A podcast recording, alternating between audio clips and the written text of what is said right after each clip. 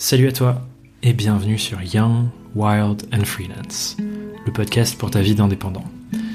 Je m'appelle Thomas Burbidge et chaque semaine ici, je pars à la rencontre d'entrepreneurs, d'indépendantes, de freelance, de solopreneurs comme toi et comme moi qui nous rapportent dans nos conversations leurs conseils, leurs apprentissages, leurs leçons et leurs questions aussi parfois sur leur business et leur vie d'entrepreneur.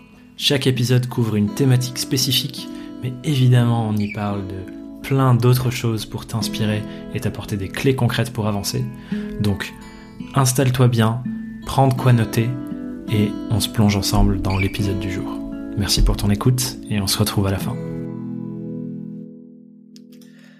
Dans cet épisode, j'accueille pour la deuxième fois une personne qui a vu ce podcast mais aussi tout finalement tout le reste de mon entreprise bien évoluer, bien grandir, bien se développer au fil des années. Et comme je le disais, cette personne est déjà venue parler avec moi sur ce podcast et elle s'appelle Diane Ataya, que vous connaissez très certainement, je pense, pour plein de raisons, mais notamment pour la, la raison que Diane a été ma bras droit pendant et depuis maintenant trois ans dans mon aventure d'entrepreneur et je suis ravi de l'accueillir pour cette conversation. Bienvenue Diane. Merci Thomas. Alors, bienvenue. Oui, en fait, euh, comme tu disais, je suis déjà venue sur le podcast. Mais il y a aussi, je pense, une chose que les, les gens ne savent pas, c'est que j'ai écouté beaucoup les podcasts euh, bah, pour le travailler, en fait. Même pas en tant qu'auditrice. Oui. Je l'ai fait dans un temps, je, je l'avoue. Euh, mais j'ai aussi fait ça parce que c'était mon, mon travail euh, bah, d'écouter, de en faire des, des contenus, etc. Donc euh, très content C'est vrai. de revenir sur le podcast. C'est vrai que tu le connais un peu dans tous les sens le podcast du coup. mais mais ravi effectivement que tu sois de nouveau de ce côté-là du micro parce que bon on va parler de plein de choses ensemble dans cette discussion. Euh, notamment de structuration et de développement de la partie intérieure d'une entreprise plutôt que la face visible de l'extérieur. Mais juste avant ça, il y a une première question que je veux te poser pour qu'on démarre. La dernière fois que tu es venu sur ce podcast, on était au mois de novembre 2020. C'était plus ou moins la période où euh, tu prenais ton statut de freelance en te disant c'est parti, euh, go. Euh, tu avais 21 ans à l'époque. Mm. Qu'est-ce qui a changé depuis? Euh, beaucoup de choses. beaucoup, beaucoup de choses. Euh, je pense qu'une des choses qui a le plus changé, euh, c'est mon mindset. Et c'est notamment la posture que j'ai dans, dans comment je me comporte dans mon entreprise, alors dans ma Mhm. vie perso aussi. Mais je pense que c'est une des choses qui a le, le plus changé et qui m'a le plus impacté. Parce que en fait, en plus que ce qui est particulier dans la relation de travail qu'on a eue, mais aussi juste dans mon évolution, c'est que tu as été mon premier client, mais aussi un peu la pas mon premier mentor, mais ma première personne avec qui je me je découvrais le milieu freelance. Hmm. Et si les gens ne le savent pas, bah, j'ai commencé en tant que stagiaire. Donc en fait, c'est pas comme si euh, je sais pas, je rentre dans une entreprise, je suis salarié, je monte les échelles, etc. Là, la différence, c'est que en fait, j'ai commencé freelance. Après, enfin, j'ai commencé stagiaire. Après, j'ai commencé freelance. Et puis, j'ai évolué aussi dans mes, dans, dans, dans mon statut de, de freelance à tes côtés de la mission qu'on avait. Et euh, en fait, c'est peut-être ça qui a le plus changé. En fait, c'est que maintenant, mon cerveau, c'est plus le même, et mes envies aussi, c'est plus les mêmes. Hmm.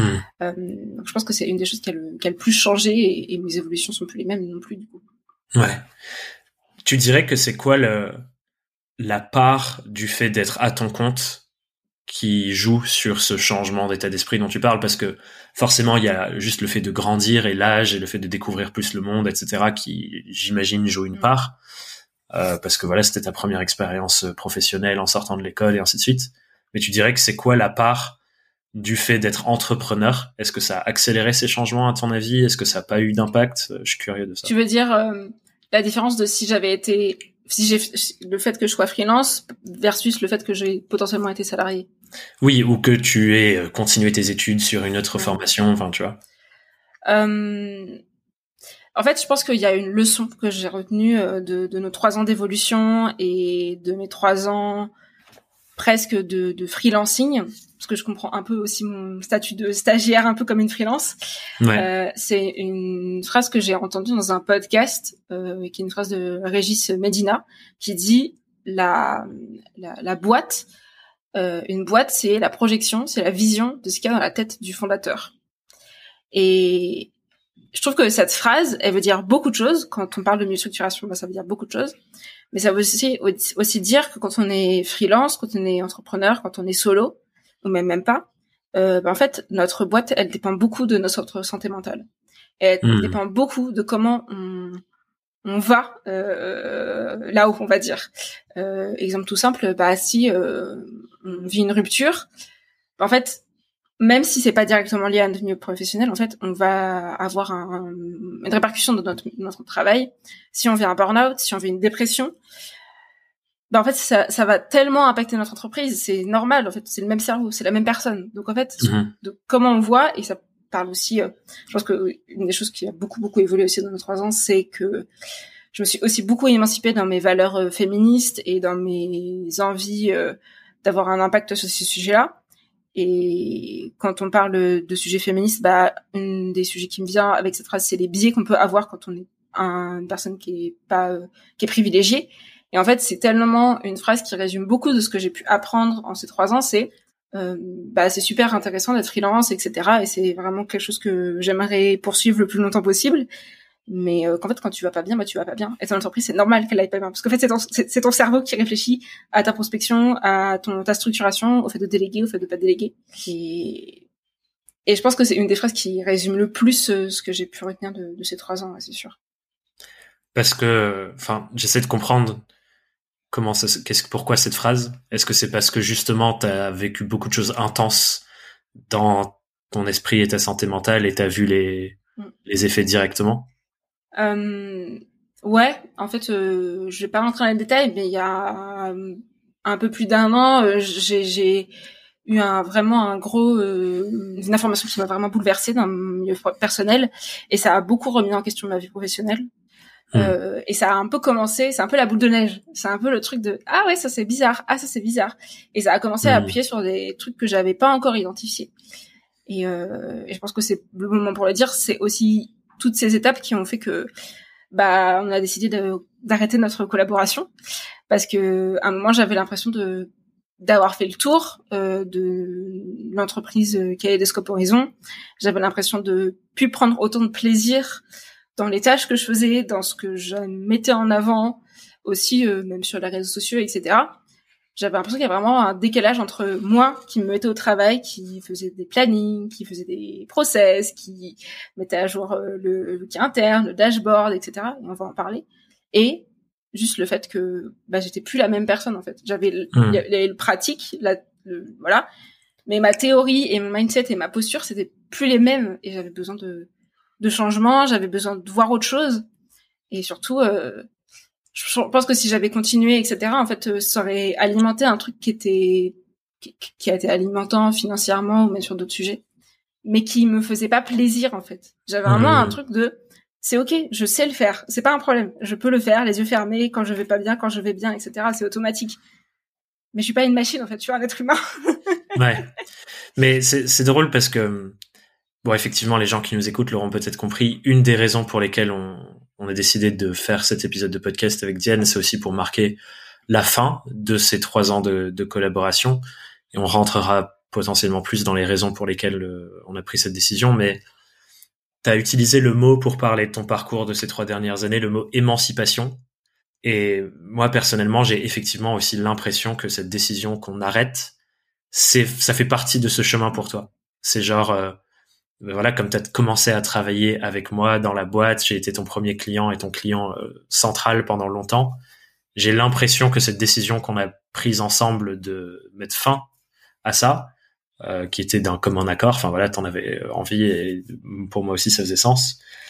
C'est quelque part le prochain pas de ton émancipation pour être en mode, ben en fait voilà, je j'ai fait mon cheminement et comme une sorte de j'avais j'allais utiliser le terme coming out mais euh, il est utilisé dans d'autres aspects c'est pas exactement ça mais même euh, tu as changé de réseau social récemment pour te mettre à fond sur LinkedIn en mode bon ben voilà en fait euh, voilà qui je suis voilà ce que je fais. Et tu vois j'ai un peu l'impression que tout ce temps il y a eu à la fois la structuration de ce qu'on a construit ensemble pour mon entreprise et moi mon évolution mais il y a aussi cette évolution personnelle de toi qui t'en pouvoir à te dire ben en fait ça y est voilà qui je suis c'est parti au revoir Thomas, merci, mais euh, la suite, la suite est là. je sais pas ce que t'en penses de ça. Ouais, c'est c'est ça en fait. Euh, bah, je pense que cette décision aussi et, et le fait de parce que disons-le, soyons honnêtes, ce n'est pas facile de prendre ces décisions. Euh, non, c'est super dur. Très dur. Euh, je n'ai pas fait en un claquement de doigts. J'y ai réfléchi pendant long, pendant longtemps. Euh, c'est un peu euh, une petite voix dans la tête qui te le dit euh, un jour et puis tu te dis bon c'est pas grave ça va passer. Et une fois que tu l'as entendu une fois, elle se renforce. ouais, deux fois, trois fois.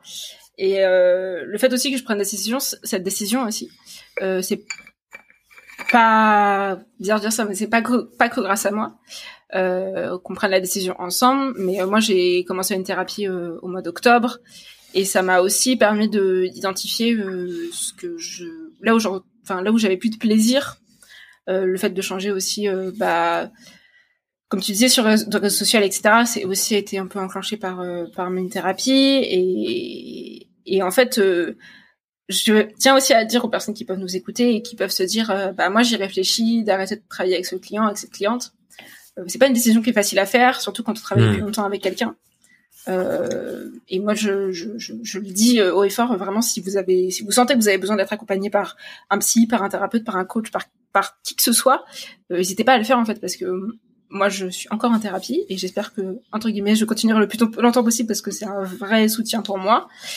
Mais euh, mais c'est pas quelque chose qui est facile. Je veux pas euh, montrer cette idée de dire bon voilà, on finit avec Thomas, c'est super, euh, on fait un épisode de podcast pour vous remercier. Moi aussi, enfin le, jour où j'ai pris la décision, j'étais très contente parce que je sentais que c'était un vrai pas en avant pour mon émancipation. Mais euh, les, une semaine après, deux semaines après, j'avais quand même un petit pincement au cœur quoi. Je me disais bah ouais. c'est quand même une étape. c'est trois ans, c'est pas rien. c'est un chemin qui est à faire, mais c'est pas rien en fait. C'est pas un truc à négliger. Grave. Si vous sentez que vous avez besoin de juste prendre du temps pour analyser votre décision, faites, euh, pas de problème, personne ne va vous juger quoi. Moi, ce que ce que j'entends dans ce que tu partages là, c'est, enfin, ce qu'on dit depuis le début pour moi, c'est l'illustration presque parfaite de ce que j'essaye de faire valoir dans dans ce podcast et dans les contenus par ailleurs que notre aventure entrepreneuriale, elle n'est pas dissociable de notre aventure de développement en tant qu'être humain. Et qu'en fait, euh, c'est des vases communicants. Et euh, il y a parfois des décisions business, comme arrêter avec un client, comme on l'illustre là, euh, ou arrêter une collaboration, pour différentes raisons. Bah, ça touche aussi à l'être humain qu'on est. Donc ça, c'est première chose. Notamment parce que, seconde chose, bah, on développe des relations avec nos clients.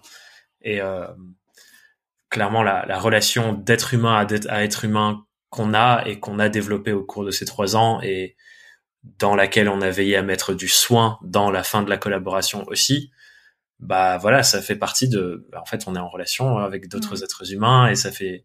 C'est beau d'avoir ces relations euh, professionnelles certes, mais amicales aussi. Enfin voilà, elles prennent plein de formes. Et euh, je pense que c'est d'autant plus une des raisons pour lesquelles ça n'a pas été une décision anodine et facile à prendre, que parce que bah il y a euh, de l'émotionnel en jeu. Mm. Euh, et quand je dis ça, je, je me j'ai l'impression que certains pourraient se dire ah mais du coup c'est pas bien, faut pas s'attacher à ses clients. Mais en fait si, moi je me dis putain c'est trop bien si euh, toutes les relations avec tous les clients pouvaient être comme euh, celles qu'on a eues et de travailler ensemble avec des gens que t'apprécies, que t'aimes, où t'as envie de prendre soin d'eux et d'elles. Mm. C'est ouf en fait comme type de relation. Voilà, du coup, c'est les deux trucs que j'entends, tu vois.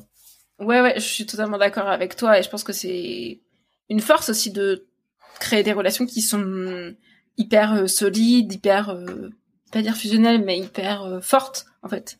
Ouais. mais je pense que c'est pas pour pas, pas, pour autant que faut pas fixer aussi des règles et, des, et un cadre qui est clair avec ses clients. Euh, bah, un truc tout simple que j'ai réussi à mettre en place ces derniers mois, c'est que maintenant je ne travaille plus le week-end, mais littéralement, dire que le vendredi soir, je fais mon ordi et je le glisse sous euh, mon, mon, meuble de bureau et, et, je ne vois pas. en fait, juste, je pense que c'est pas pour autant, euh, enfin, c'est pas c'est pas indissociable, dire qu'on peut avoir des relations hyper fusionnelles avec ses clients, avoir des trucs où on se confie, où on est hyper honnête, où on est hyper clair, où on a besoin de soutien aussi. Et pour autant, euh, bah, se fixer des règles et, et dire aussi enfin c'est aussi un sujet que tu as de plus en plus mis en, place euh, dans l'entreprise notamment avec Marie mais euh, de mettre beaucoup plus de consentement dans ce qu'on fait et de et de clarté et de règles euh, parce qu'en fait bah, c'est aussi ça que j'ai appris petit à petit avec mes éveils féministes et mes intérêts sur ces sujets-là. Par moment, je me suis aussi un peu bouffée de l'intérieur à me dire, bah en fait, je le fais pour mes clients, c'est pas grave, ma santé mentale, c'est pas grave. Et en fait, petit à petit, quand tu comprends aussi que ta santé mentale, bah comme tu dis, quand c'est ton, ton, cerveau pro, ton cerveau perso, c'est le même. Mm. Euh, bah, quand tu fais une crise d'angoisse, tu fais une crise d'angoisse en fait, qu'est-ce que pro ou perso, tu l'as fait. et j'ai pas envie de continuer à faire des crises d'angoisse jusqu'à la fin de ma vie. Elle discrimine pas la crise d'angoisse, c'est clair. Voilà, donc euh, je pense que c'est tout aussi nécessaire et c'est aussi euh, quand toi, bah, c'est c'est pas facile en fait d'avoir des relations qui sont fusionnelles par, par moment parce que c'est pas euh, quelque chose qui est déjà valorisé ou mis en avant par euh, par le système dans lequel on vit, etc.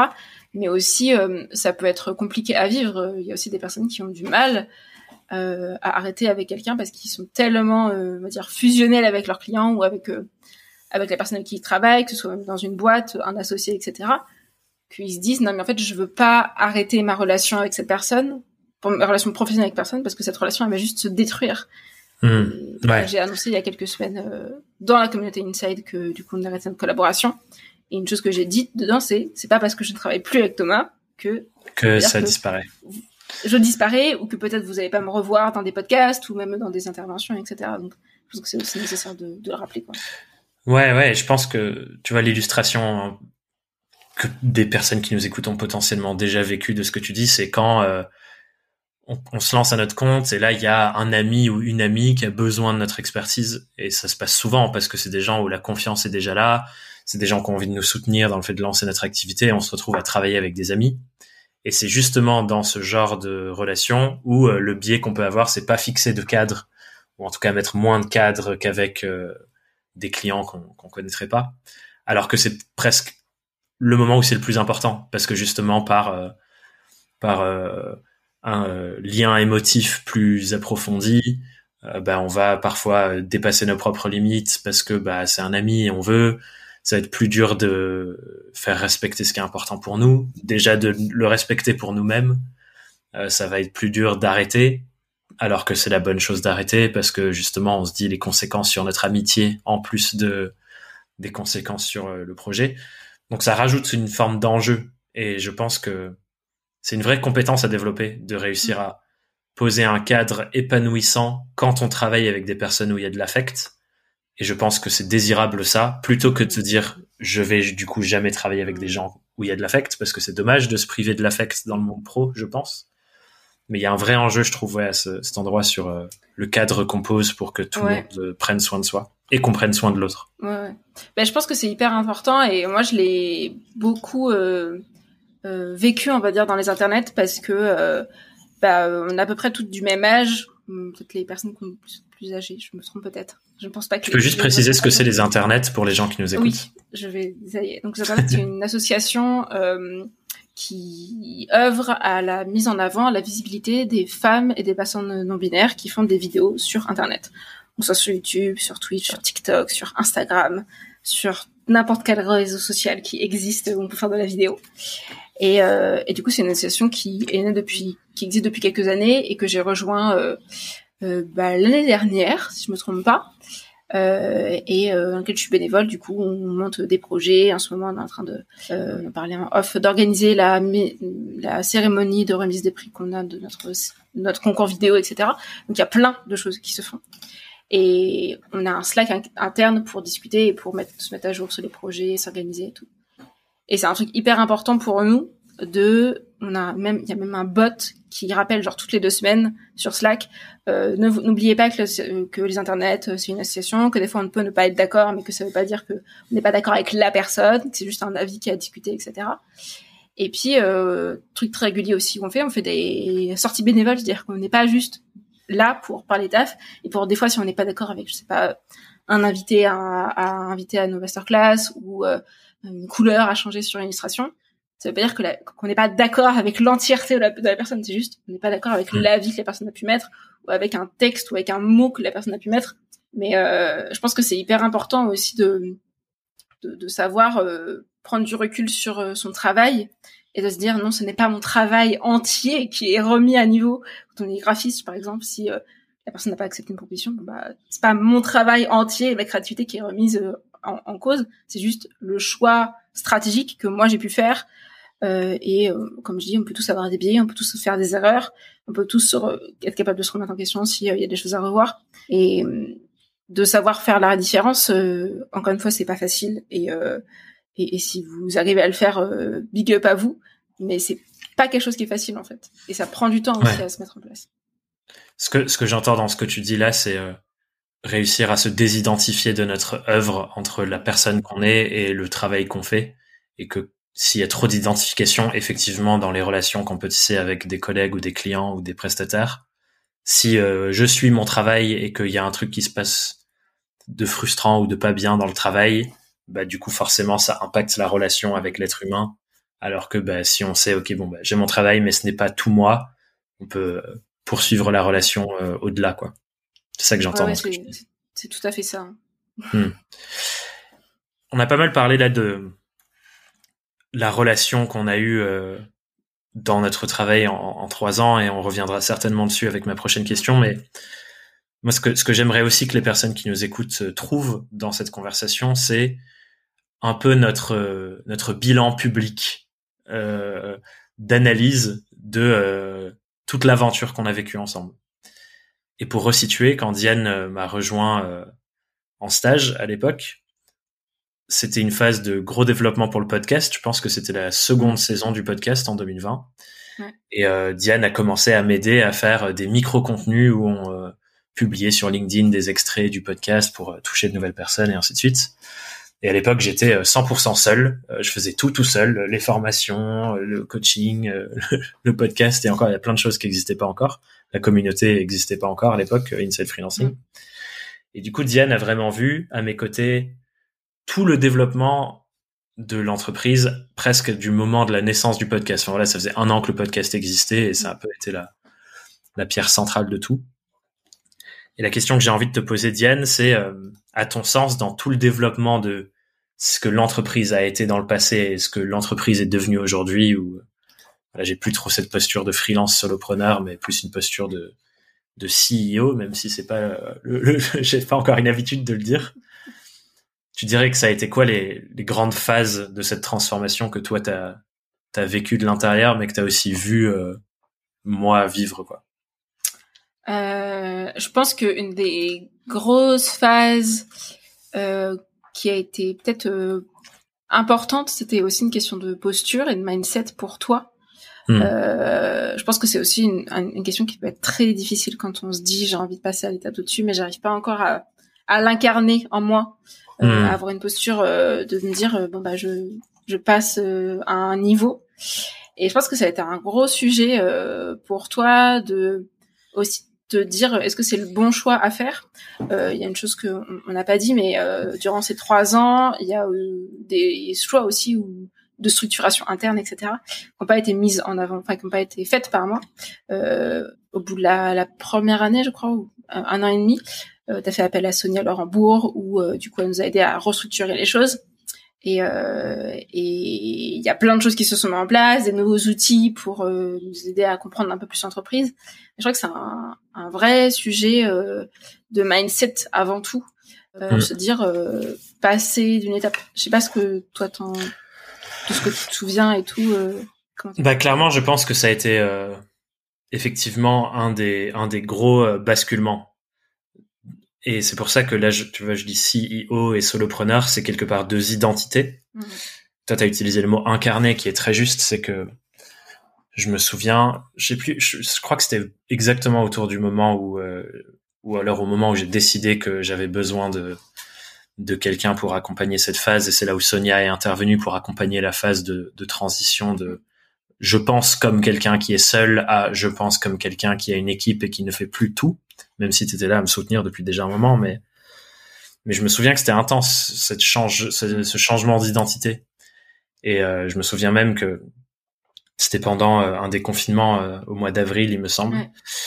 Euh, je m'étais fait un petit carnet et j'avais appelé ça journal d'un CEO et j'avais commencé à, à, faire des petits exercices d'incarnation que qu'on fait faire parfois à nos clients sur écrire à quoi ça ressemble la réalité dans ce nouveau personnage ou cette nouvelle identité de nous.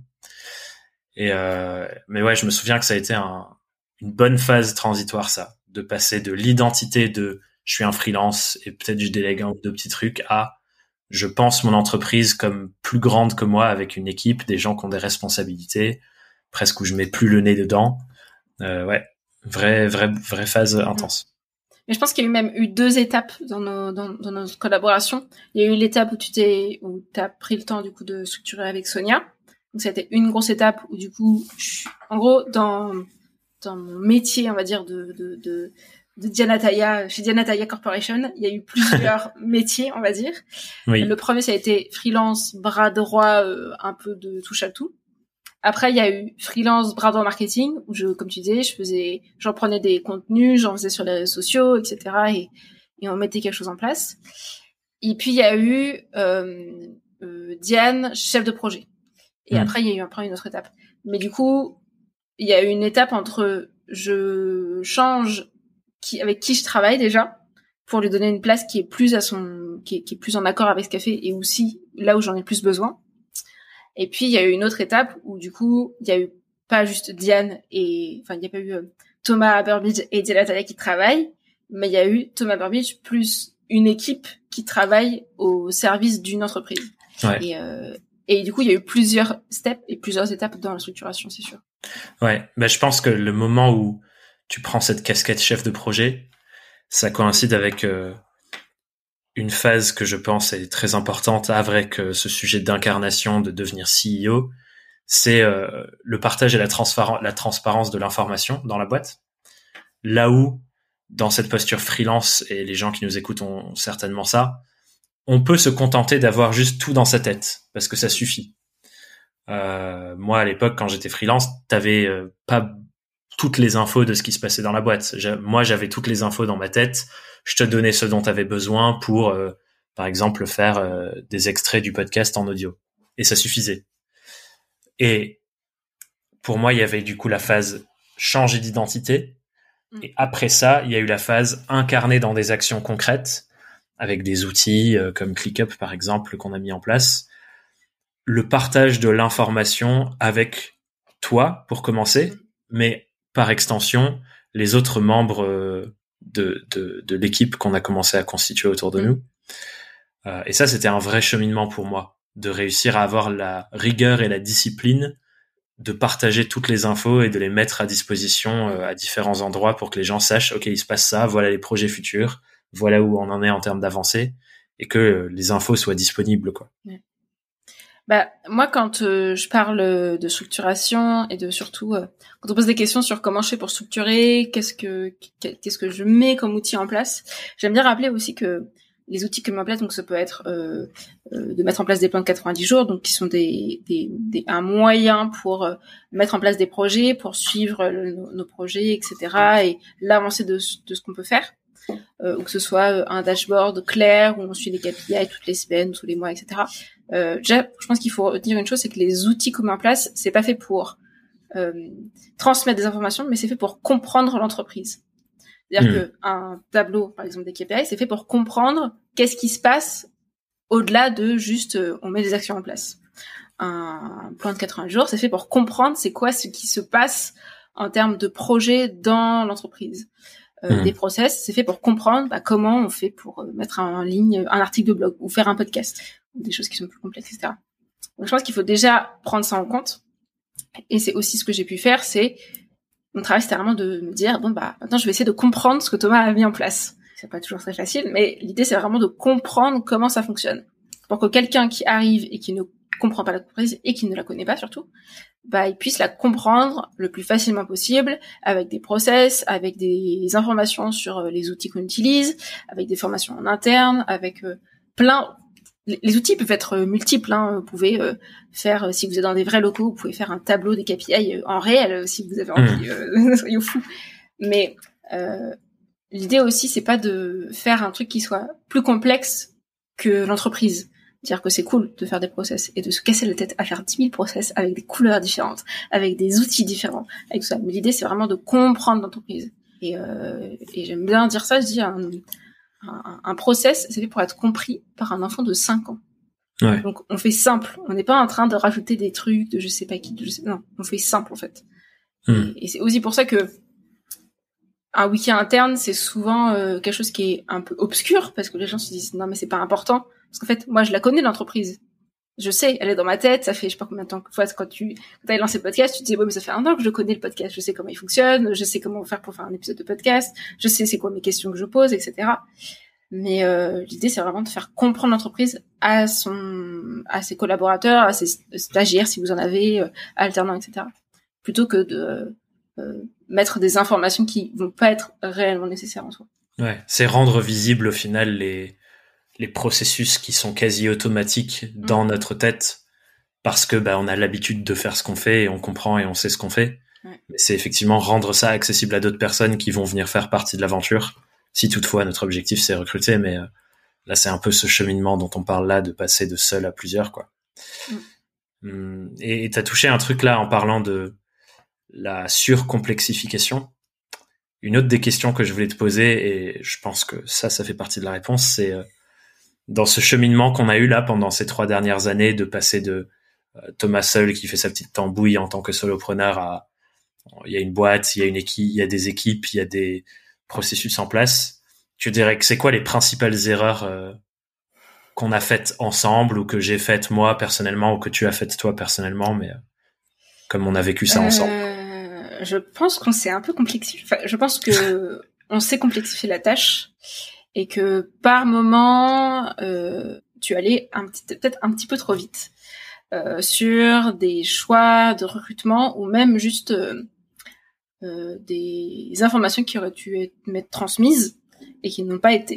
Je pense que c'est un c'est un truc où moi j'avais pas assez de clarté aussi euh, sur la vision euh, que tu avais pour le futur. Alors, vraiment, s'il y a des gens qui me disent, oui, moi, ma vision, elle est claire, je sais, je veux faire ça, je veux une entreprise avec tel truc, oui, c'est pas un problème. Mais euh, il y a la vision externe de l'entreprise, donc genre les projets qu'on veut faire, les formations qu'on a envie de développer, les euh, podcasts qu'on a envie, où d'être interviewé, euh, je sais pas, les lieux qu'on a envie d'ouvrir à notre nom. Et puis, il y a la vision interne de l'entreprise. C'est-à-dire, OK, dans cinq ans, j'ai envie de sortir un livre. Mais du coup, ça veut dire qu'il va se passer quoi dans l'entreprise? Ça veut dire que dans cinq ans, peut-être, est-ce que dans cinq ans, ça veut dire que je contacte une maison d'édition et que la maison d'édition me publie? Ou est-ce que ça veut dire, euh, bah, c'est moi qui ouvre ma propre boîte d'édition et c'est moi qui publie mon livre? Et je pense que c'est un, un peut-être une erreur que tu as faite où du coup, j'avais pas assez de clarté sur euh, comment ça se passe dans le futur du futur. C'est-à-dire, euh, je savais ce qui se passait dans l'année, je savais les projets qui allaient se dérouler et j'arrivais à organiser le planning pour ça mais j'avais pas assez de clarté aussi sur le très long terme et comment ça allait se passer à l'intérieur. Euh, et ça revient à la phrase que je disais de, de Régis Ménia qui dit la boîte c'est la projection de ce qu'il y a dans la tête du fondateur. Et moi j'avais pas encore assez de clarté en fait sur qu'est-ce qui se passait dans la tête de Thomas parce que hmm. je suis pas dans sa tête. Encore une fois, je le dirais des milliers et des milliers de fois, je ne suis pas dans la tête de Thomas et c'est quelque chose qui me manquait en tout cas pour moi pour euh, aussi me projeter sur le long terme, euh, que ce soit sur plein de sujets. Quoi. Ouais, en tout cas dans la surcomplexification et le fait de parfois aller euh, vite, moi ça me parle dans le sens où euh, un des pouvoirs que je m'identifie, quelque chose que je fais très facilement, c'est la vision long terme. Et souvent je le dis, euh, je pense que je peux tracer ce que j'ai envie de faire avec mes projets, avec ma boîte et d'autres potentielles boîtes dans le futur. Je peux arriver à dresser ce tableau sur 20, 25, 30 ans. Mm. Euh, et c'est vrai que du coup, j'ai cette tendance à me dire, à essayer d'accélérer vers ça très rapidement. Ce qui a des avantages, mm. c'est que du coup, euh, bah, quelque part, j'arrive à contracter le temps et à faire des choses assez, passer de idée à exécution assez rapidement. Et en même temps, ça a des inconvénients. Euh, qui sont par exemple la surcomplexification de certains endroits parce que j'ai envie d'être plus loin que la réalité du moment. Mm. Euh, qui sont quelque chose que j'ai beaucoup vécu euh, ces 6-9 derniers mois et dont tu as été témoin euh, dans la boîte, qui est le, surinvestissement, notamment financier, mais aussi énergétique, où j'essaye de vivre trop tôt dans le futur. quoi. Et ça, je sais que c'est un, de mes, un de mes pouvoirs, de voir facilement la vision long terme et de chercher à l'incarner vite. Et en même temps, ça a des inconvénients et je pense qu'il y a eu pas mal d'erreurs de structuration qui ont été liées à, à ça, quoi vivre dans le futur alors que bah faut pas oublier que il y a des étapes avant d'y aller. Je peux te poser une question? Je peux. Ouais, bien sûr. parce que c'est un peu, un peu mon interview aussi. Je, je... Bah quelque part, c'est c'est plus une conversation qu'autre chose. Donc, euh, comme tous les épisodes. Que, euh, si tu devais, euh, alors je dis pas, si tu devais pas très bien avec moi, mais si tu devais peut-être prendre euh, un pas en arrière et si tu te pouvais remonter le temps, est-ce qu'il y a des erreurs que toi t'as faites que tu ne referais plus? Euh, que ce soit dans les trois ans, mais juste aussi dans, les, dans le moment un peu charnière que tu as vécu euh, cette année Je sais pas si c'est des choses que je referais plus, parce que moi j'ai beaucoup ce truc de me dire, ben, tout ce que je fais m'apprend plein de choses. Donc là, par exemple, je parlais de surinvestissement, la période, le dernier trimestre de l'année 2022 et tout le premier semestre de l'année 2023, la majorité du temps, on a dépensé plus que ce qu'on a fait rentrer de chiffre d'affaires tous les mois. Et ça, c'est allé avec une stratégie de d'investissement sur laquelle j'ai accéléré en fin d'année dernière, qui a eu avantages et inconvénients. Un des avantages, c'est que j'ai énormément appris en tant que gestionnaire de boîte. Donc, j'ai passé beaucoup de temps dans euh, mes outils de pilotage financier. Enfin voilà, j'ai appris énormément sur cette dimension-là. J'ai appris aussi énormément sur moi parce que mon système nerveux a vrillé complet à partir d'un certain niveau d'investissement. Euh, donc j'ai appris des choses sur euh, moi, le stress. Euh, j'ai jamais été une personne stressée, mais j'ai été beaucoup stressé à cette période-là. Donc j'ai découvert des choses sur moi. Donc c'est plein d'avantages. Et je voudrais pas les troquer parce que c'est des compétences hyper importantes pour le futur. Mm. Euh, donc je sais pas si je changerai des choses, mais en tout cas certaines des choses que j'ai compris sur moi et sur ma boîte, il y en a une qui est très intéressante, c'est que comme mon métier c'est un métier de formation, de transmission et d'accompagnement. Il y a toujours cette part de moi qui a envie de un peu prendre les gens sous mon aile, les aider à, s'améliorer, à devenir meilleurs. Euh. Et ça, c'est génial quand c'est pour les clients. Mais je vois que j'ai un biais sur ça dans euh, comment je recrute. Mm. Et que du coup, j'ai un biais à recruter des personnes qui sont plus juniors que ceux dont j'ai besoin euh, parce que bah, j'ai envie de, tu vois, trouver euh, le la, la perle, rare. la perle rare, tu vois. et ça, je m'en rends compte a posteriori. Ça veut pas dire que je regrette les recrutements que j'ai faits. Je suis ravi des recrutements que j'ai faits. Je suis ravi des êtres humains avec qui je je travaille et j'ai travaillé. Mais je prends conscience de ça parce que bah, c'est et encore une fois, on revient sur ce qu'on disait au début. C'est un biais personnel de l'être humain que je suis qui s'incarne dans les décisions business que je dois prendre.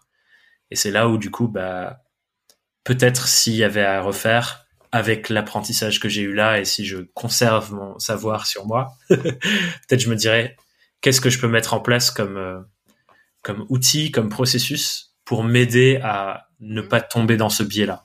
Je pense que c'est le truc euh, qui me vient. Bah, je pense que c'est important, euh, et ça j'en parlais, j'ai fait une interview il y a quelques temps et je prenais cette métaphore et je trouve que elle, est assez bonne pendant tout ce processus aussi où je me suis beaucoup questionnée sur mon entreprise et cette dernière année 2022-2023, euh, grâce à ma sœur, j'ai un peu mis au clair ma vision.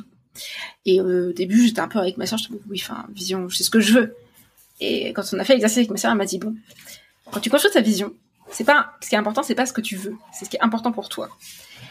Et en fait, en faisant ce processus, je me suis aussi questionnée, je me suis dit, quand tu fais par exemple un recrutement ou quand tu investis dans un outil, la question c'est à te poser c'est pas est-ce que j'en ai envie, mais est-ce que c'est important pour moi et est-ce que c'est un besoin?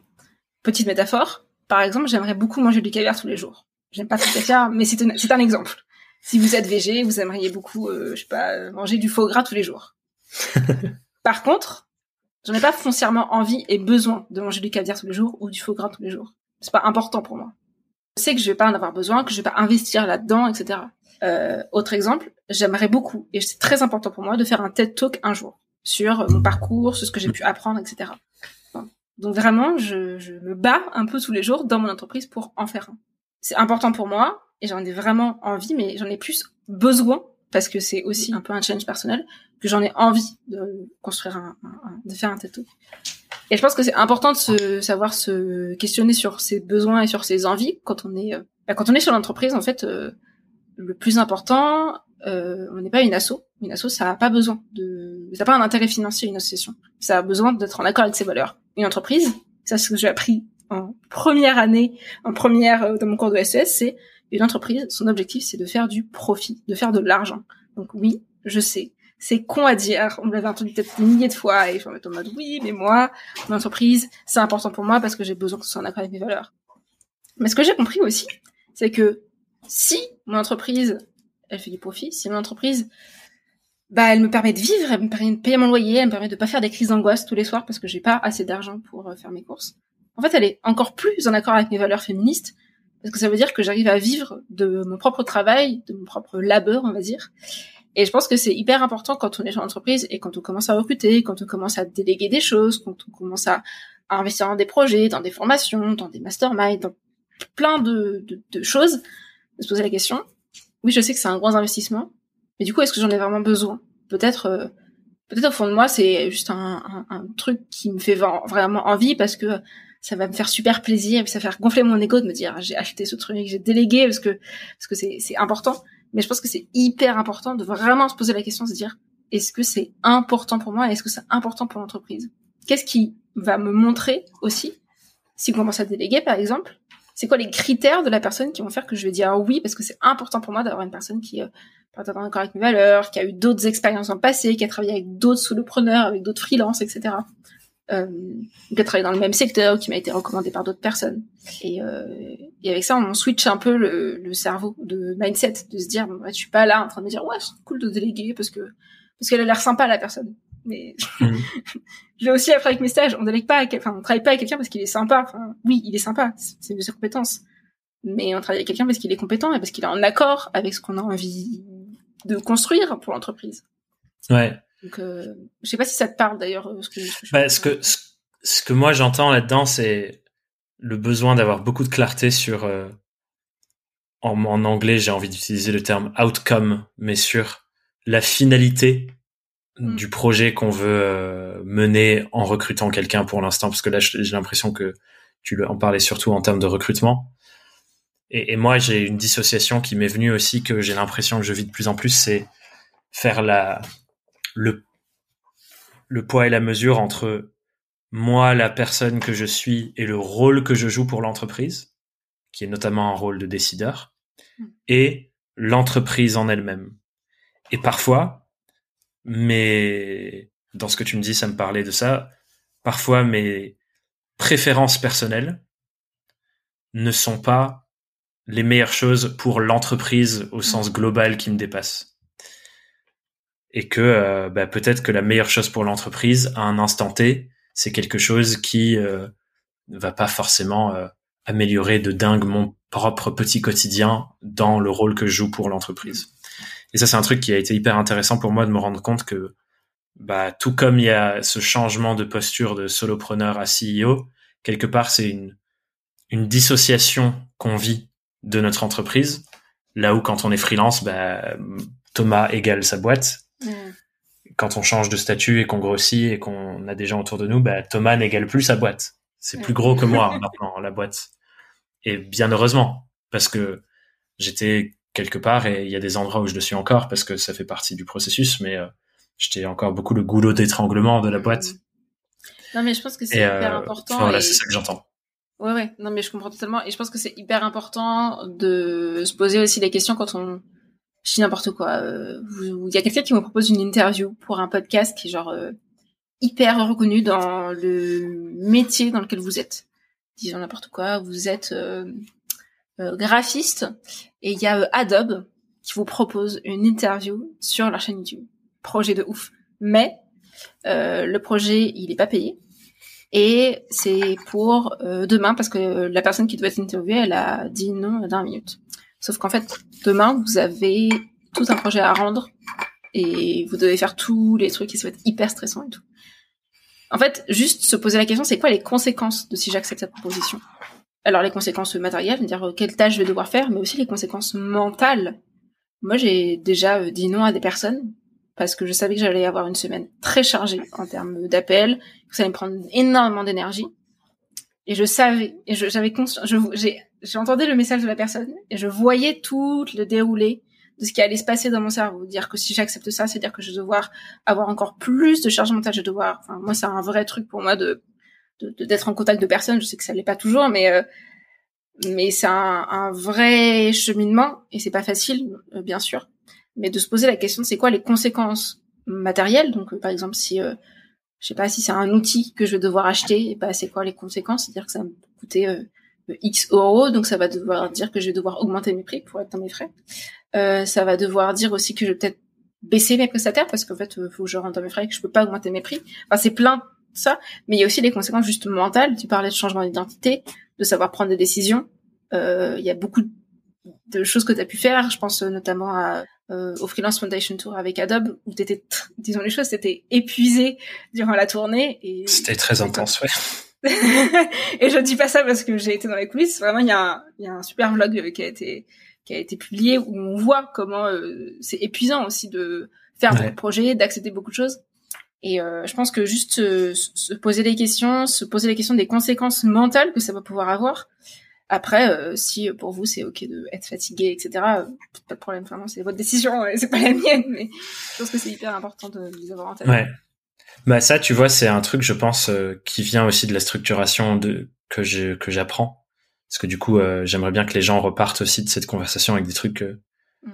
assez concrets à tester, à mettre en place s'ils sont en train de vivre, si elles, ils et elles sont en train de vivre ce chemin-là aussi. Et bon, il y en a plein qu'on n'a pas, pas posé, mais un des trucs qui m'a beaucoup aidé moi, là où je suis pas encore très, je suis pas le meilleur, disons, c'est un outil qui s'appelle euh, non, enfin oui, c'est, on peut utiliser Toggle, mais ça s'appelle un plan de charge.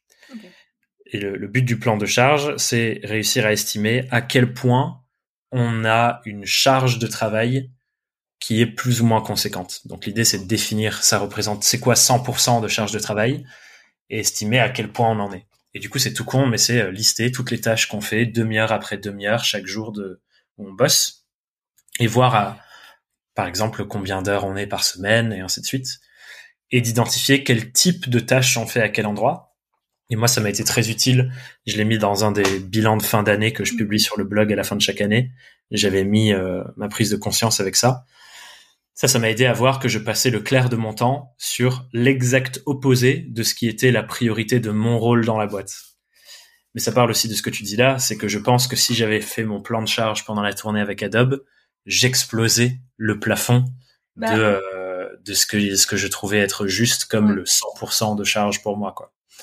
Je pense que c'est intéressant ce travail et je pense que c'est aussi intéressant de voir euh, quand on ne fait pas le travail. C'est-à-dire que toi, tu l'avais mis en place et au bout d'un moment, t'as, t'as arrêté de le faire parce que t'étais beaucoup en déplacement et que du coup, t'avais pas le, pas l'instinct, mais le déclic de te dire, je vais traquer mon temps. Ouais, l'espace. C'est euh, intéressant ouais, l'espace mental pour le faire. Ouais. Et, euh, et, et bah moi ça m'arrive aussi. Moi je travaille pas longtemps etc. Mais ça m'arrive aussi de genre être, je sais pas, d'avoir fait une semaine ou d'avoir fait un week-end où j'ai beaucoup, euh, j'ai fait un week-end avec les internets où on a fait un événement et tout. Et le lundi je me réveille et puis je vois ma to do et je suis et en fait je fais genre 1% de ce que j'avais marqué. Mm. Ou genre même pas de ce que j'avais marqué. Parce qu'en fait t'as le ton cerveau aussi, il est pas toujours euh, bah, c'est pas un militaire en fait. il est pas en train de se dire je vais traquer mon temps tous les jours parce que on m'a dit que c'était important. Il y a aussi juste un biais où des fois on est fatigué, des fois euh, il y a 11 heures et, et l'énergie elle est pas là. Donc euh, je pense que c'est aussi intéressant d'identifier quand est-ce que on est fatigué et on n'a pas envie de le faire euh, parce que ça peut aussi influer sur euh, le travail qui est en cours.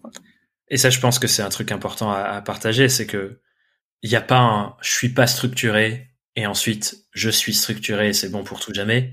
C'est des vagues et même là, enfin, les choses qui se passent dans l'entreprise pour la personne qui pilote l'entreprise, dans l'équipe, etc., etc., ont des influences sur la forme de la structuration et euh, à quoi ça re doit ressembler pour que ce soit pertinent et fluide. Donc là, par exemple, on avait un mode de fonctionnement avec Diane avec toi du coup euh, dans euh, comment on bosse avec les gens, on fait des points à telle régularité avec telle structure. Le fait que on décide d'arrêter notre collaboration, ça a évidemment des conséquences sur la forme concrète de la structuration pour bien piloter l'entreprise. Il y a des choses qui vont nécessairement bouger de par ton absence.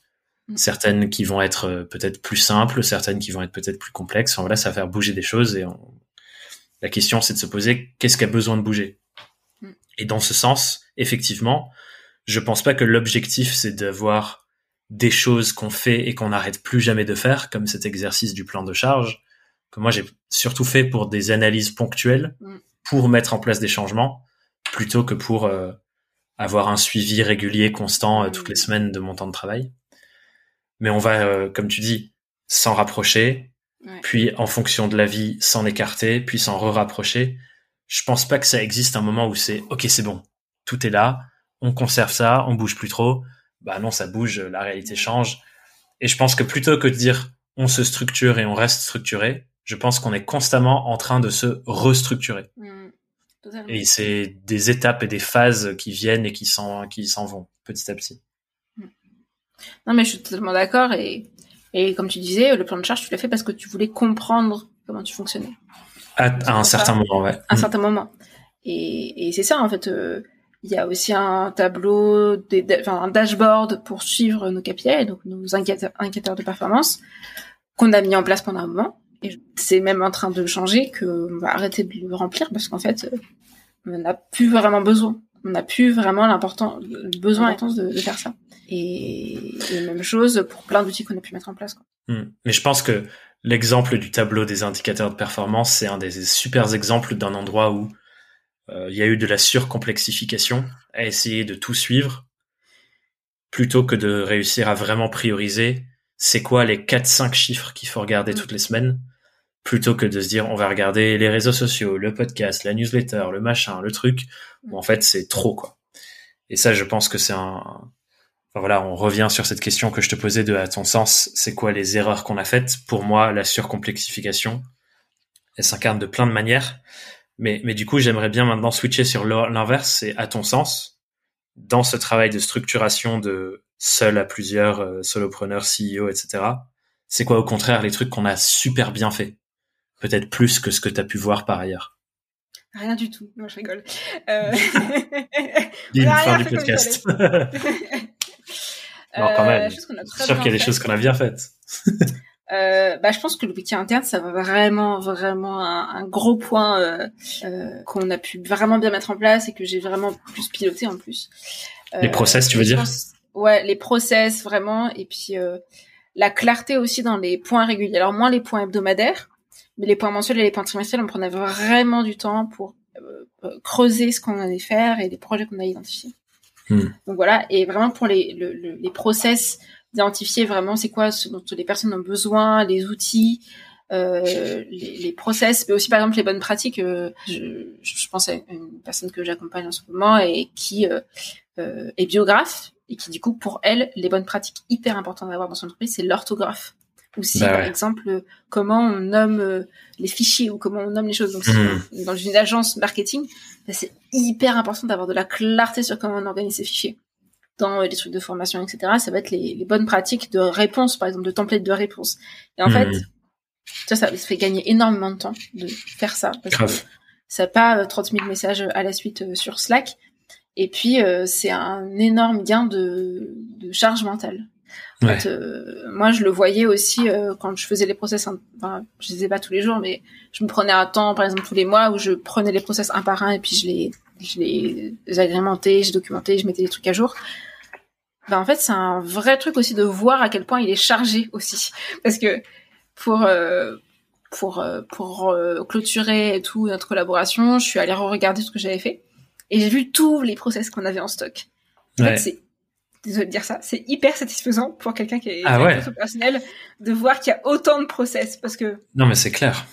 ça veut dire que en fait l'entreprise euh, il y a une il y a une bonne communication il y a dire que les Mhm. gens vont pas être perdus et ça m'a fait la même chose euh, bah, quand je suis arrivée dans les internets euh, elles ont aussi un énorme outil interne avec plein de fichiers avec plein de documentation sur comment on fait pour quand on est nouvelle bénévole comment on fait pour remplir euh, Mhm. un ordre du jour etc et c'est hyper important parce que encore une fois ça permet aux gens de pas être perdus de pas être euh, euh, dans l'incompréhension de ce qui se passe euh, C'est clair. c'est hyper important quoi. Pour donner un peu de clarté aux gens qui nous écoutent, qui comprennent peut-être pas exactement à quoi ça ressemble, en gros, euh, quelque chose qu'on a développé avec Diane pour la boîte, c'est une grande base de données. Nous, on l'a fait dans Notion, mais ça peut être fait dans d'autres outils. Et dans cette base de données, il y a des explications de processus pour toutes les tâches et je pense pas toutes de manière exhaustive, mais un grand nombre des tâches récurrentes de l'entreprise, comme par exemple comment monter et publier un podcast, comment le publier sur notre hébergeur, euh, etc., etc. Et tous ces process ont soit une version euh, vidéo où euh, quelqu'un le fait et explique comment le faire, soit une version écrite avec les étapes individuelles pour le faire. Et toutes ces tâches sont reliées avec les outils, les mots de passe des outils. Enfin voilà, tout est centralisé. Et ça, comme le dit Diane, c'est incroyable euh, à quel point ça aide euh, quand il euh, y a quelqu'un qui arrive dans la boîte et euh, on a besoin d'elle pour faire des choses. Ben en fait, tout est déjà posé sur comment le faire et on passe pas notre temps à faire des visios pour expliquer, à réexpliquer une fois que c'est perdu. On le met quelque part, c'est comme un tuto mm. et les gens peuvent le consulter. Et c'est vrai que moi aussi j'ai cette satisfaction que bah, ça fait un an, un an et demi, je crois qu'on le nourrit et qu'à chaque fois que je fais quelque chose qui est pas dedans, je le filme et je le mets dedans. Et dans le temps, ça s'accumule quoi. Et, mm. euh, et là, on a fait des trucs assez sexy où on l'a trié par fiche de poste, on l'a trié par euh, grand chapitre de la boîte, par euh, mm. par outil. Donc on peut regarder ok sur tel outil tous les process associés. Mm. Du coup, c'est euh, assez ouf. petit à petit quand on construit ça. Et je pense que c'est nécessaire quand, euh, par exemple, vous n'avez pas de profit, enfin, vous n'avez pas envie, vous n'avez pas besoin encore, vous n'avez pas encore les finances pour avoir euh, une business manager, une OBM, un bras droit, vous l'appelez comme vous avez envie de l'appeler. Ouais, un profil comme le tien, tu veux dire. Un profil comme le mien, parce qu'en fait, euh, c'est un vrai outil de gestionnaire d'entreprise. Dire qu'un hmm. gestionnaire d'entreprise, il est aussi là pour vérifier que toutes les communications sont bien transmises dans la boîte, tous les projets ils sont bien répartis dans la boîte, qu'il n'y a pas des choses qui sont en retard, qu'il n'y a pas des choses qui sont. Euh... Un gestionnaire d'entreprise, c'est quelqu'un aussi qui est un peu là, euh, qui a pas vraiment de planning fait, mais qui est toujours là au qui vive pour dire ah il manque ça, est-ce que tu as besoin les sessions ici? Et, euh, et si vous n'avez pas encore les finances pour avoir quelqu'un euh, euh, que vous payez avec un forfait ou que vous qui est salarié ou qui est apprenant, stagiaire, etc. Bah juste planifiez-vous 4 heures dans votre agenda cette semaine faites euh, une liste de 10 process à mettre en place, et ben vous avez déjà votre wiki interne qui est déjà commencé. Mais le hmm. commencement, c'est déjà une base de structuration, en fait. Euh, et le, la chose à dire aussi, c'est que oui, il y a moi qui en ai fait des process, oui, il y a toi qui en ai fait, mais il y a aussi plein de personnes dans la boîte qui en ont fait. Oui. Et le wiki interne, c'est pas juste une personne qui a toutes les connaissances et qui les transmet à, au reste de l'équipe.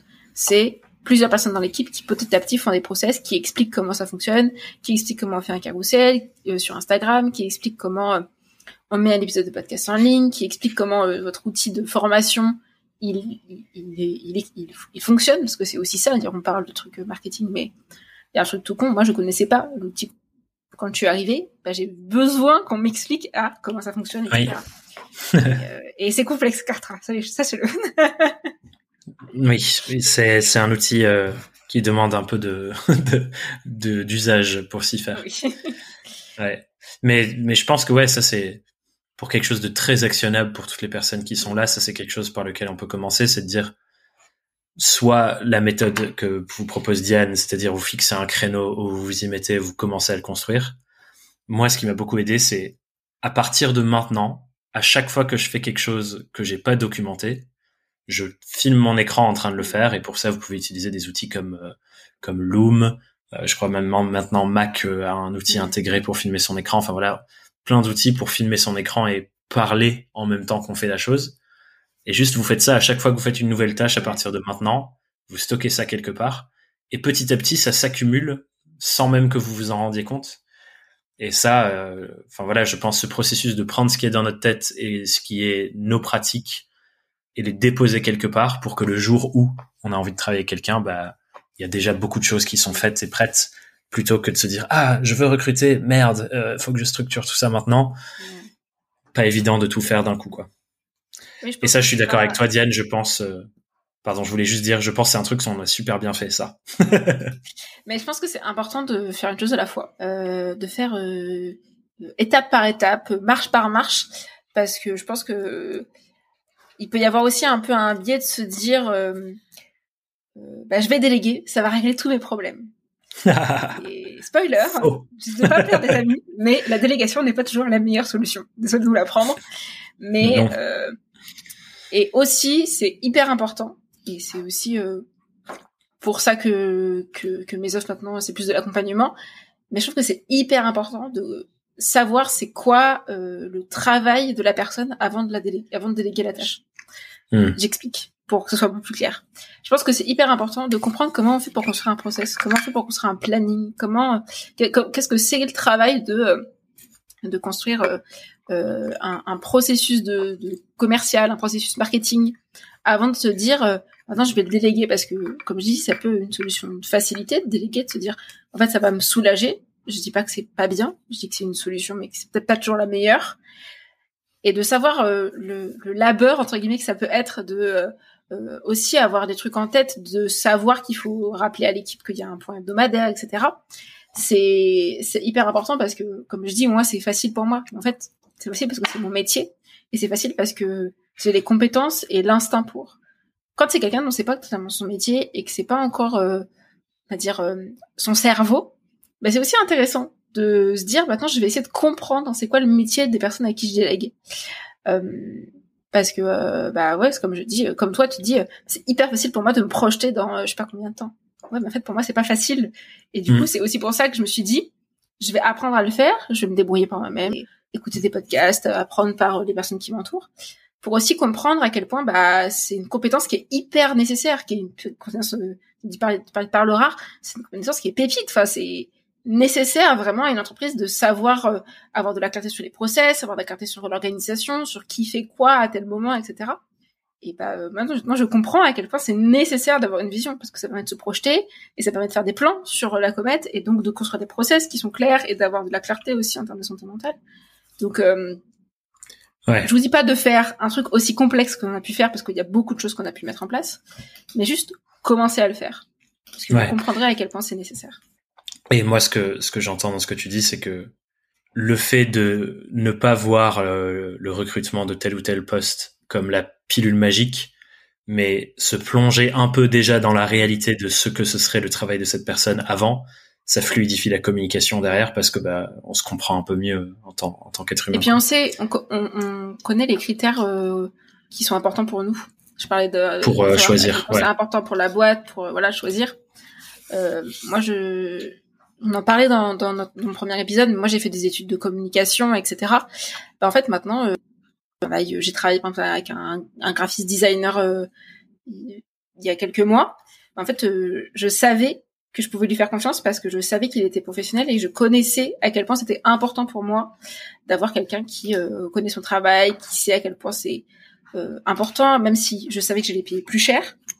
En fait, je savais que c'était quelqu'un qui je pouvais faire confiance parce qu'il connaissait son travail, parce que je connaissais aussi à quel point ça pouvait être compliqué. Je suis pas graphiste, j'ai fait des études de communication, j'ai appris à le faire, etc. Mais je suis pas graphiste, j'ai pas les compétences euh, stratégiques, on va dire, pour faire un logo, choisir des couleurs, etc.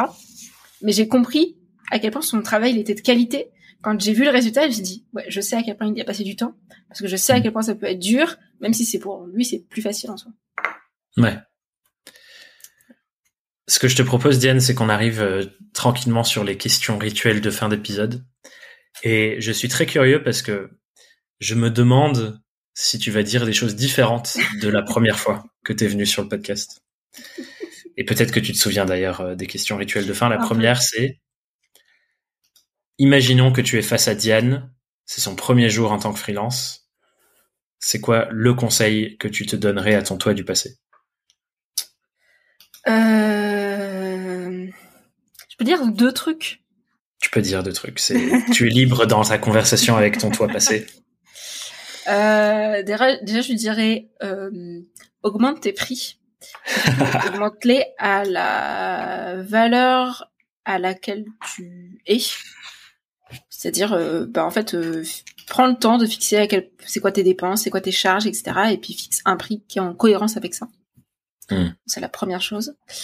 Et puis la deuxième chose, je dirais, euh, va voir un psy, parce qu'en fait, je pense que j'étais un peu affolée par tout. Et puis, parce que quand on se lance, on se dit, ouais, c'est super, c'est génial, j'avais plein de contacts et tout. Je pense que l'effervescence et l'euphorie du début m'a fait aussi oublier que j'avais un cerveau, une santé mentale qui était importante pour moi. Et, euh, et je, je, je, ne, je ne rigolerai pas en disant que aller voir euh, commencer une thérapie euh, en octobre dernier m'a vraiment euh, beaucoup beaucoup impacté, même je dirais changer ma vie. Mais ouais. Et pas peur d'aller voir quelqu'un, pas peur d'aller voir un psy quoi. Tu dirais que c'est quoi la la plus grosse difficulté que tu as rencontrée ces trois dernières années depuis que tu t'es lancé Et comment t'as fait pour dépasser cette difficulté-là? Euh, je pense que j'ai pas réussi à être assez honnête avec moi-même. Euh, Pauline Sarda, elle parle beaucoup d'honnêteté radicale et je suis assez d'accord avec cette notion de vraiment euh, pas avoir peur d'être honnête avec soi-même. Alors, honnête avec les autres, c'est en fonction des, affinités que vous pouvez avoir, etc. Mais je crois que de savoir euh, voir les choses en face des trous, de pas se mentir, de pas se dire euh, bon c'est bon je vais pouvoir payer mon loyer j'ai plus que je pas 800 euros sur mon compte en banque en mode bref enfin, l'argent il tombe pas du ciel en fait donc euh, si t'as plus d'argent t'as plus d'argent tu le vis comme t'en as envie comme tu comme tu peux le vivre mais je crois que c'est vraiment de savoir euh, être honnête de d'être honnête aussi avec les personnes avec qui j'ai travaillé parce que des fois aussi j'ai été un peu en mode ouais ça va pas passer le super week-end mais t'inquiète ça va en fait le week-end j'ai fait je sais pas combien de crises d'angoisse et j'allais pas bien et comment j'ai dépassé je crois que c'est en réussissant à, à me faire accompagner. Euh, il y a aussi beaucoup, enfin je parle de, psy, de psychiatrie, de psychologue depuis tout à l'heure, etc. Et de savoir euh, aller voir quelqu'un quand, quand a les compétences. Mais j'ai aussi beaucoup de personnes de mon entourage, euh, que ce soit Marine Roman, euh, qui j'ai fait mes études et qui me connaît très très bien, qui a réussi aussi à m'accompagner et à me soutenir dans les décisions que j'ai pu prendre. Euh, quand j'ai évolué, etc. Euh, bah, même toi, euh, même s'il y a des choses où des fois j'étais pas totalement d'accord, t'as quand même réussi à, à m'écouter et à savoir m'entendre quand j'allais pas bien, à me soutenir aussi quand bah, j'allais avoir des décisions ou même j'allais avoir des, des, des, des, émotions qui étaient un peu contradictoires, etc. donc je pense que je me souviens que j'avais dit la première première édition du podcast, pour la première interview, j'avais dit une des choses qui est plus important quand on commence, c'est de s'entourer. Bah, en fait, j'ai toujours regardé cet entourage et j'ai toujours euh, cet entourage qui est très fort pour moi et qui euh, et qui est en même temps en train de en même temps en train de me dire bah bah non en fait euh, enfin t'es con là tu enfin pourquoi tu dis ça en fait t'es une super personne et et, Marine me l'a souvent dit elle m'a dit non non t'es juste t'es, con là désolé tu tu fais n'importe euh, donc ouais il y a Nuna aussi donc qui est qui est aussi de business manager mais maintenant qui habite au, au, au, Québec et avec qui maintenant je s'appelle tous les mois, etc. Et, qui m'a aussi beaucoup soutenu dans plein de choses et et je pense que c'est hyper important de bah quand on est indépendant, quand on est solopreneur, euh, il n'y a pas que euh, il a pas que le nom hein, qui, est, qui, est, qui, est, indépendant, mais on est seul souvent. Et je pense que mmh. c'est hyper important de se soutenir, que ce soit quand on est entre freelance, mais aussi euh, en fonction de nos affinités, en fonction de, de nos valeurs, de voir d'autres gens aussi. Euh, parce que euh, bah, quand on va pas bien, euh, c'est aussi très important d'aller voir des gens et même si c'est pour leur dire je vais pas bien, j'ai fait une crise d'angoisse hier et je me sens vraiment nulle, même si ça règle pas le problème, j'en suis consciente. Ça fait du bien en fait de déposer ça quelque part et de d'avoir des personnes qui disent bah ok moi je t'accepte comme tu es et, et c'est pas un problème et ça va aller et ça prend du temps mais t'inquiète je peux te prendre dans les bras si t'as envie si ça va aller et tout donc ouais je pense que c'est hyper important de avoir des gens aussi qui sont un peu des lumières et qui te disent non, ce que tu es en train de faire là, c'est vraiment une mauvaise idée, ou juste te dire bah t'inquiète, c'est sur la bonne voie, c'est juste, à prendre du temps quoi. Hmm.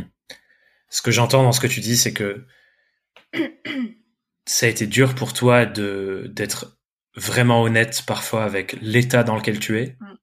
et ça t'a aidé d'avoir un entourage qui toi t'aide déjà à être plus honnête avec toi-même, mais qui est aussi très honnête parfois radicalement avec toi pour te dire mm. ça c'est bien, ça c'est pas bien et qui te met face à toi-même quoi. Ouais. C'est ça? Ok. Je veux te poser une autre question euh, rituelle qui n'était pas là, je crois, dans le podcast à l'époque, qui est celle de ton objectif du moment. Après quoi tu cours en ce moment, Diane Notamment depuis la fin de notre collaboration. Euh, après quoi je cours euh, beaucoup de choses, mais euh, mais, pas le, le, sujet en soi du podcast. Euh, bah mon objectif du moment c'est de faire un peu euh, renaître mon entreprise, de me faire renaître aussi moi, juste tout simplement. ça passe par beaucoup de choses. c'est passé par le fait que maintenant sur Instagram c'est comme mon compte perso. Donc si vous avez envie de suivre mes aventures, etc., ce sera sur LinkedIn que ça se passera, ou directement via mon adresse mail. Euh, ça passe aussi par le fait que après trois ans à faire beaucoup d'implémentation, à faire beaucoup pour les autres, bah, j'ai décidé de, en tout cas pour l'instant, arrêter de le faire et de faire plus euh, une offre d'accompagnement à la structuration. Donc l'objectif c'est vraiment de structurer l'entreprise par euh, le chef d'entreprise, par le CEO, euh, pour retrouver un nouveau souffle pour l'entreprise, mais aussi retrouver du temps sur des choses qui sont importantes pour le chef d'entreprise, etc. Et au-delà de, du fonctionnement, avec des sessions de travail, avec aussi un vrai lien humain que j'ai pu mettre en place avec toi et que j'ai appris aussi à faire. Euh, pour moi, c'est aussi euh, bah, mettre en pratique tout ce que j'ai pu apprendre pendant ces trois ans. C'est hmm. un peu un, cadeau à mes futurs clients, mais de se dire, en fait, j'ai appris tellement avec Thomas et je continue d'apprendre avec beaucoup de choses. Mais une des choses que j'ai le plus appris, c'est que quand moi je mettais la main à la pâte, quand moi, je construisais les process, quand euh, euh, je faisais les plans de 90 jours, je m'occupais des outils, etc. En fait, c'est comme ça que j'ai appris à comprendre l'entreprise autrement. Et c'est aussi comme ça que j'ai appris à comprendre mon entreprise au passage. Hmm. Euh, donc c'est autant un, un, vrai accompagnement sur, euh, on va dire l'aspect euh, mindset, posture, mais aussi sur du pratico-pratique et sur la structuration globale de l'entreprise. donc, hmm. donc voilà, c'est un accompagnement de six mois qui a 800 euros par par mois pendant six mois. Et si ça vous intéresse, si même notre discussion, ça vous a intéressé, etc., bah, rendez-vous sur LinkedIn. Hein. Ça, ne change pas. ce que j'entends dans ce que tu dis, c'est que tu cours après une renaissance de ta boîte, notamment en changeant de posture, mm. en passant de j'exécute à j'accompagne. C'est ça? Ouais, c'est ça. Qu'est-ce que tu cherches vraiment derrière cet objectif? Euh il y a un truc qui s'est passé, euh, donc je l'ai dit, hein, il y a un an, j'ai vécu un... Enfin, il y a des traumas qui sont venus de, de ce que j'ai pu vivre dans, dans plein de sujets, et notamment dans ma vie euh, personnelle et donc familiale. Euh, et, ça, je commence un peu en plus à en parler, mais quand j'étais plus petite et quand j'étais adolescente, surtout, j'ai vécu des violences psychologiques de la part de mon père. Et de ce que j'ai pu apprendre aussi avec ma thérapie, etc., c'est que ce qui m'a manqué quand j'étais petite, c'était de la compréhension de ce qui se passait. C'était d'avoir le contrôle sur les choses et surtout d'avoir de la compréhension sur ce qui se passait, d'avoir de la clarté sur les responsabilités de chacun, de savoir ce qui se passe autour de moi, parce que c'était beaucoup les adultes qui choisissaient, qui réfléchissaient pour moi parce que c'était des adultes, etc. Et via euh, cet accompagnement, même en fait le fait de renaître, euh, bah c'est aussi un peu une, une, revanche alors totalement personnelle, hein, euh, mais c'est aussi de me dire euh, peut-être que avec cette offre, avec le fait de revivre, de renaître, je, je, pourrais un peu plus avoir de clarté sur comment moi je suis, qu'est-ce qui je suis vraiment, et surtout, euh, bah, vu comment j'ai pu survivre, comment j'ai pu euh, affronter les tempêtes euh, face à mes plusieurs années d'expérience, etc. Bah, c'est aussi un vrai moyen pour moi de d'avoir du contrôle en fait sur les choses. J'ai tellement été malmenée sur beaucoup de sujets, j'ai subi du chantage affectif, etc. D'avoir de la clarté sur, voilà, en fait, maintenant, comment ça se passe. Et voilà pourquoi il faut pas que tu fasses ça comme ça, parce qu'en fait, ça peut avoir vraiment des vraies répercussions sur les personnes avec qui tu travailles ou même sur ton entourage. Quand on est chef d'entreprise, on s'en rend, enfin, quand on est en pleine croissance, on se rend pas toujours compte des sujets qui se passent et de l'ampleur de notre entreprise, de l'ampleur de ce qui se passe, l'ampleur de la structuration dont on a besoin, et de juste prendre du recul sur ah ouais en fait si je fais ça, ça va peut-être avoir un impact néfaste sur les personnes avec qui je travaille, parce que ça peut être tout simple, mais ça peut être juste j'ai pas encore assez de clarté sur la responsabilité de cette personne.